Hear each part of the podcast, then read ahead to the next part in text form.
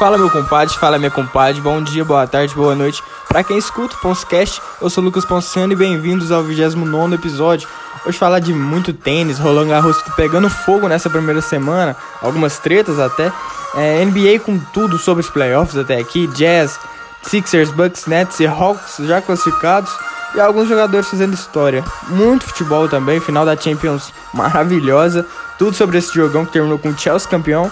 Agüero no City, oitavas de final da Libertadores e a polêmica sobre a Copa América no Brasil. Eu vou fazer igual eu fiz na semana passada, né? vou dividir o podcast em partes, então você pode ficar à vontade se você quiser escutar só sobre futebol, só sobre tênis ou só sobre basquete. Vai estar tá no feed do, do podcast, né? Então você fica à vontade para fazer o que vocês sentem melhor. Então fica aqui comigo que vocês vão gostar bastante, terão muito conteúdo interessante começando com tênis, né? Lembrando que o Roland Garros, que começou no último domingo, as duplas, sim, é, duplas feminina e masculina e o simples feminino são melhor de três sets. Ou seja, quem ganhar dois já, já vence a partida. O masculino são melhor de cinco sets. Então, quem vencer três primeiro já avança. Falar um pouco sobre o Dominic Thiem, que foi eliminado já na primeira rodada por 3 a 2 por Pablo Andujar o time tá meio, é, meio sem vontade, né? Nesse último jogo deu para perceber muito isso. Depois do US Open do ano passado que ele venceu, ele decaiu inexplicavelmente. É, também tem alguns é, sintomas de depressão nele, né? Que é muita pressão que coloca em jogador de tênis, principalmente porque é um esporte individual. Então isso complica demais. Mas é muito sem vontade, né? Muito sem vontade, não se mostra querendo ganhar. Claramente ele entrou em quadra péssimo da cabeça, já perdi, quando ele decidiu jogar de verdade já estava 2 sets a 0 pro Andujar, então fica complicado, mas o Dominic Thiem, tomara que ele volte aos tempos de vitórias, porque ele joga demais, joga muito tênis e eu gosto muito de ver ele jogar. Um jogo que foi espetacular nessa semana foi a Ostapenko contra a Sofia Kenin, né? ainda na primeira rodada, foi um jogaço, um jogaço. A Kenny venceu, né, com aquela raça dela de sempre, mas foi um excelente jogo, é, disputadíssimos.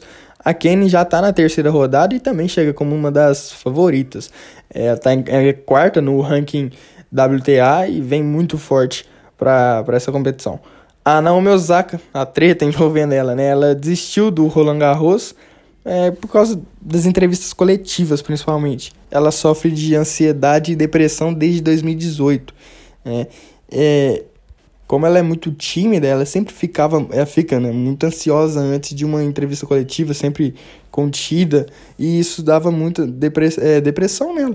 Não estou justificando nada, eu acho que deveria cumprir, é, um tra é o trabalho dela, ela deveria cumprir com o que foi determinado. Entrevista coletiva, tudo, tudo, tudo, ela deveria cumprir, claro, porque é o trabalho dela. Mas se ela sofre de ansiedade, depressão, essas coisas deveria ser mais calculado aí pelos grandes lãs, que ceder um pouquinho mais para ela e para quem tem é, sofre desse mal, né? Porque é complicado. E cada multa, o, o Roland Garros, claro, que foi muito rígido com ela por conta disso, mas é, estavam aplicando a multa para ela, eles iam, na primeira rodada aplicaram de 15 mil dólares né, por não dar entrevista. E aumentar a cada fase que ela fosse passando, então ela desistiu do Roland Garros, não, ia ficar muito feio, né? Era uma mani... além disso tudo, de, de ansiedade, de depressão dela, era como uma forma de manifestação contra o Roland Garros, por... contra os grandes lãs em si, pela pelos tenistas darem tantas entrevistas coletivas é, em pouquíssimo tempo de torneio. É, tem a razão dela, claro, mas não justifica, né? Aí ela, ela decidiu desistir porque tava ser muito visível aos olhos, a olhos das outras pessoas, né? Não seria bem visto. Isso, perder 15 mil, 25 mil, 35 mil dólares por fase que ela fosse passando não ia compensar e ficar feio também para ela. Ela tá na razão dela, né? sofre de vários problemas, mas isso não justifica querer fazer uma manifestação contra o Roland Garros. Os outros grandes lãs já decidiram que vai ser mais carinhoso com os. É, carinhoso não, é mais. Vai ceder mais para os outros tenistas que desse, têm desse trauma e que não quiserem dar entrevistas. O Rafael Nadal, rei do Saibro e evidentemente o, o grande favorito para o título, ele teve muito trabalho contra o jovem Popirin, né? Terceiro set foi decidido só no tie break, com uma arrancada de cinema do espanhol, foi um jogaço dele. Ele em Saibro reina, né? Não tem, não tem pra ninguém, ele pode até sofrer alguns sustos, mas no final ele não perde, é, é quase impossível, ele é praticamente o Pelé do Saibro, né? Extremamente dominante. O Andrei Rublev, que era um jovem também grande candidato a pelo menos disputar ali uma semifinal, quartas de final, também foi mal e eliminado em um duelo fantástico também frente ao Sturff, é, decidido só em cinco sets. Um jogaço também, mas o Rublev esperávamos mais dele, com certeza, porque ele é um jovem e tava, tava vindo muito bem, um jovem russo estava vindo muito bem para dos outros torneios e a gente esperava pelo menos a quarta semifinais dele, ou oitavas de final por assim dizer. O alemão, é, Alexander Zverev, começou muito mal na primeira rodada, sofreu bastante, mas venceu e também teve mais tranquilidade na segunda, é, na segunda rodada. Também a gente espera bastante dele, umas quartas de final, semifinais, até porque na chave dele não tem nenhum do, do Big Three, né, que é o, o Federer, o Nadal e o Djokovic. Então a gente espera pelo menos uma semifinal, quartas de final dele aí mas sofreu bastante na primeira rodada. Ele mesmo afirmou que viria como um dos grandes candidatos em sua melhor fase para o Roland Garros, mas sofreu muito na primeira, deve estar tá, tá vindo com uma pressão maior, mas depois foi extremamente tranquilo. A Serena Williams foi terceira rodada, mas sofreu bastante frente a Buzarnescu é, jogo decidido apenas em 3 sets, mas a Serena também chega como ampla favorita, apesar da idade, mas a gente sempre espera muito dela.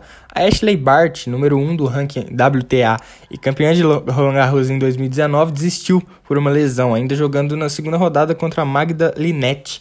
Perdeu o primeiro set facilmente por 6 a 1 e sentiu muitas dores depois. A australiana ficou muito desolada com a notícia e que não poderia mais jogar é, a competição, o Grand Slam francês. Com a saída dela e da Osaka, fica caminho aberto para as Viatec e para várias garotas aí que querem é, ficar em ascensão mais ainda, né? Porque abriu um espaço. Osaka e, e Bart, primeira e segunda do ranking.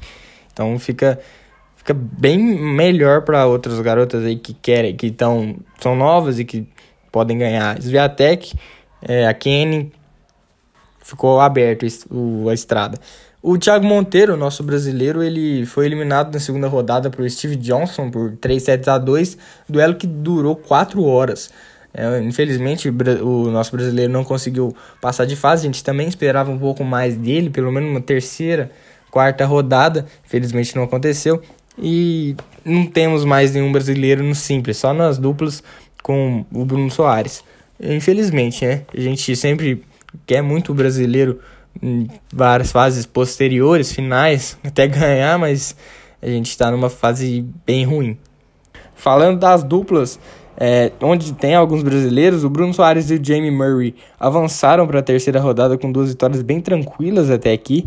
São muito favoritos também, principalmente em Roland Garros, onde foram finalistas na, na última temporada e estão su suprindo as expectativas né, que colocamos neles. Mas a, a dupla de Marcelo Demoliner e Gonzalez foi eliminada. A mesma coisa aconteceu com a dupla do Marcelo Melo e Kubot. Ambos ainda na primeira rodada, também muito ruim. Mas o Bruno Soares é extremamente favorito, o mineiro joga demais, joga muito tênis. Com essa dupla é o Jamie Murray, né, que tão, voltaram a jogar juntos, né, depois da saída do, do Pavic. E estão voltando aos tempos de glória deles. Já jogaram muito juntos e até ganharam vários, alguns torneios.